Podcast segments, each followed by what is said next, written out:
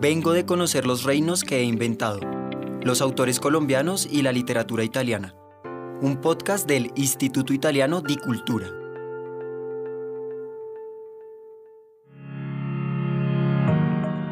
En este episodio, Santiago Gamboa nos habla de La soledad de los números primos, de Paolo Giordano. La soledad de los números primos, de Paolo Giordano, un eh, novelista muy joven italiano, nacido en 1982 en la ciudad de Turín, en el norte de Italia. ¿Por qué recomiendo esta novela? Esta novela es uno de los, de los casos literarios que se registran en la literatura de un escritor que desde muy joven y con su primer libro obtiene lo que podríamos denominar un éxito descomunal con su primer libro. Este es el caso exactamente de Giordano, que es licenciado en física teórica y que publica esta novela, La soledad de los números primos, a los 26 años y rápidamente obtiene los premios más importantes de Italia, el premio Strega y luego una lista de premios más, convirtiéndose además pues, en un bestseller que poco a poco después fue convirtiéndose y saliendo de Italia y transformándose en un bestseller no solo italiano, sino también internacional. Casos como este, eh, como decía, no son, no son muy infrecuentes en la literatura. Uno de ellos es el de Francis Scott Fitzgerald, con eh, su primer libro, A este lado del paraíso, publicado a los 25 años, y también Thomas Mann, el escritor alemán, con su primera novela Los Badenbrock, siempre en torno a esa edad, en torno a los 25 26 años. Estos casos la literatura los recuerda con especial interés porque es extraño eh, la precocidad en un novelista. La precocidad es común en los poetas, en otro tipo de manifestaciones artísticas. Eh, en la novela es, es más extraño, por eso la literatura las recuerda. En el caso de la soledad de los números primos, el tema central de esta novela es sobre todo la vida de dos personajes. Una mujer, una, una joven que se llama Alice de la Roca, eh, y Matía, que es, digamos, el joven, y ellos dos serán eh, los protagonistas de la historia, una historia que comienza con cada uno, con lo que le ocurre a cada uno en su primera juventud. Estos jóvenes pertenecen a lo que podemos denominar la burguesía de la ciudad de Turín, que además es una ciudad muy sofisticada y muy elegante. Y como les decía, cada uno vive a su manera lo que podemos denominar una tragedia durante su infancia, antes de conocerse ellos dos. Estas tragedias los van a marcar a lo largo de la vida y harán que cada uno, por su lado, sea una persona muy diferente al resto, a las personas de su entorno y en general a las que van a conocer a lo largo de sus vidas. ¿Qué fue lo que les pasó? La tragedia de Alice tiene que ver con un accidente de esquí que la deja coja ya para el resto de su vida y del que por cierto se salva gracias a un verdadero milagro.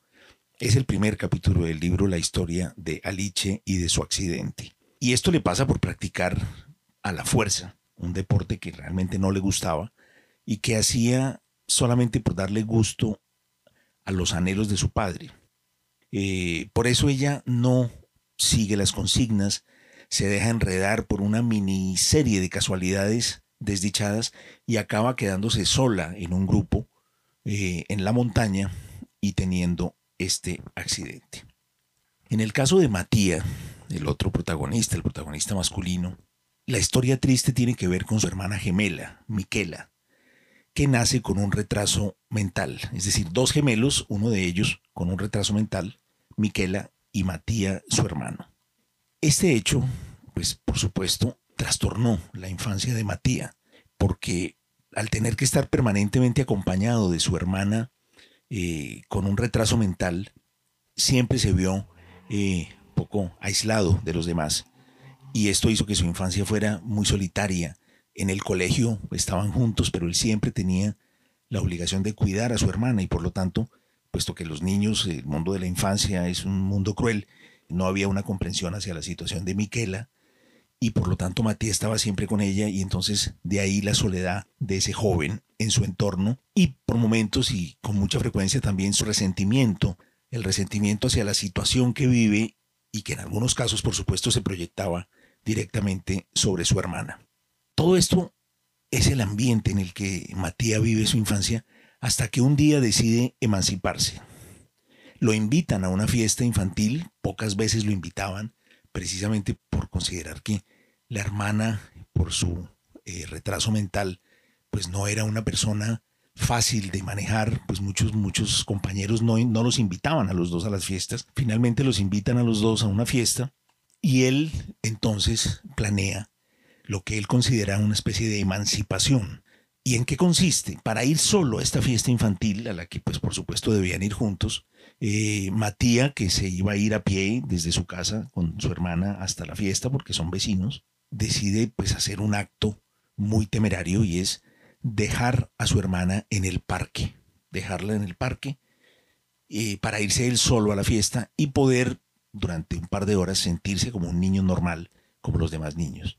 Eh, toma esa decisión, deja a su hermana en el parque y le dice que, que, se quede ahí, que no se mueva. Es un parque como son los parques pues en la ciudad de Turín, con, con árboles muy verde. La deja en una banca y le dice no te muevas de acá. Y se va a la fiesta con la idea, insisto, de recogerla unas horas más tarde. Pero por supuesto, cuando regresa, eh, después de la fiesta, cuando empieza a sentir, digamos, primero él llega a la fiesta, se siente muy cómodo, se siente por fin igual a los demás, pero lentamente el remordimiento empieza a correr en su cabeza y entonces, antes de que se termine la fiesta, incluso ya el remordimiento se convierte en angustia y decide ir a recuperar a su hermana. Y sale corriendo de la fiesta, va hasta el parque y no la encuentra. La hermana se pierde. Y se pierde para siempre. Nunca más la encontrarán.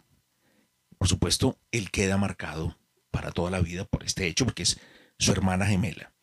Segundos antes de dejarla, eh, Paolo Giordano nos muestra, nos describe el momento en, el que él abandona a su hermana y se va, y es un momento extraordinariamente intenso en el libro que quisiera leer. En el momento en que la va a dejar, Matía le habla a su hermana cuando están en el parque y le dice, Miki, escúchame bien, le dijo Matía, ¿me escuchas? Siempre había que asegurarse de que el estrecho canal comunicativo de Miquela estuviera abierto. Esperó la cabezada de la gemela. Bien, yo ahora tengo que irme, le explicó, pero será solo un momento, media hora como mucho. Tampoco había por qué decirle la verdad. Al fin y al cabo, para Miquela, lo mismo daba media hora que un día. Al decir de la doctora, el desarrollo de su percepción espaciotemporal no había pasado del estadio preconsciente, y Matía comprendió bien lo que eso significaba. Tú siéntate aquí y espérame. Miquela lo miraba con expresión seria y no contestó, porque nada podía contestar. Tampoco dio muestras de haber comprendido, pero sus ojos se avivaron un instante, y durante el resto de su vida Matía pensaría que aquellos eran los ojos del miedo. Este es el instante en la novela en el que deja a su hermana y el instante que marcará para siempre la vida de Matía por la desaparición de la hermana. Y Matía continúa su vida, continúa su vida con esa tremenda culpa, con esa tremenda culpa encima. Y, por supuesto, esa culpa y esa tragedia, ese recuerdo, hace que él sea una persona completamente diferente a los demás. Luego hay una serie de elementos biográficos, digamos, de Paolo Giordano, el autor. Eh, Matía entra a estudiar matemáticas y se convierte pues en una persona tremendamente solitaria, mientras que en paralelo tenemos la vida de Alice, la joven que tuvo el accidente de esquí, que también por su cojera y por haber de alguna manera sido la cojera el resultado de una pequeña rebelión a ese mundo al que ella pertenecía, también es una mujer muy solitaria y eh, evidentemente terminan por conocerse, Matía y Alice, se atraen, hay una atracción muy grande entre los dos. Ambos tienen la percepción de que el otro, los comprende, o sea, de que se comprenden mutuamente precisamente por tener ambos en su infancia cosas eh, trágicas que los han modificado y que los han marcado de un modo especial. Es decir, son seres especiales y como ellos se consideran a sí mismos, casos únicos. Además, Matías es una especie de genio de la matemática. Tiene un talento innato que pareciera por momentos provenir de la misma culpa engendrada por la tragedia. Y Aliche, por su parte, también es una persona especial, con su cojera que le dejó como una mirada fría sobre la vida, sobre el mundo en el que vive. Y ahí viene un poco la peripecia del libro, y es la idea matemática de este destino que está ejemplificada en lo que en matemáticas se llama los números primos gemelos. Es decir, números que a pesar de estar muy cerca el uno del otro, siempre estarán separados porque entre ambos se interpone un número par. Hay una cita también que dice así, del propio libro, cuando se presenta esta idea, y dice, en una clase de primer curso, Matías había estudiado que entre los números primos hay algunos aún más especiales. Los matemáticos los llaman números primos gemelos. Son parejas de números primos que están juntos, o mejor dicho, casi juntos, pues entre ellos media siempre un número par que los impide tocarse de verdad. Son números como el 11 y el 13, el 17 y el 19, el 41 y el 43. Matías pensaba que Alice y él eran así, dos primos gemelos, solos y perdidos, juntos, pero no lo bastante para tocarse de verdad. Estos números pueden internarse hacia el infinito en el universo matemático y siempre van a estar separados. Es la imagen mm, racional más elocuente de la soledad.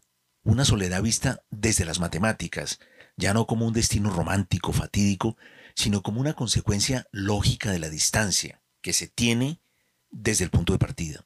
La soledad en ellos no es solamente de cara a todos los demás personajes que encuentran a lo largo de sus vidas y con quienes establecen efímeras relaciones, sino sobre todo entre ellos mismos.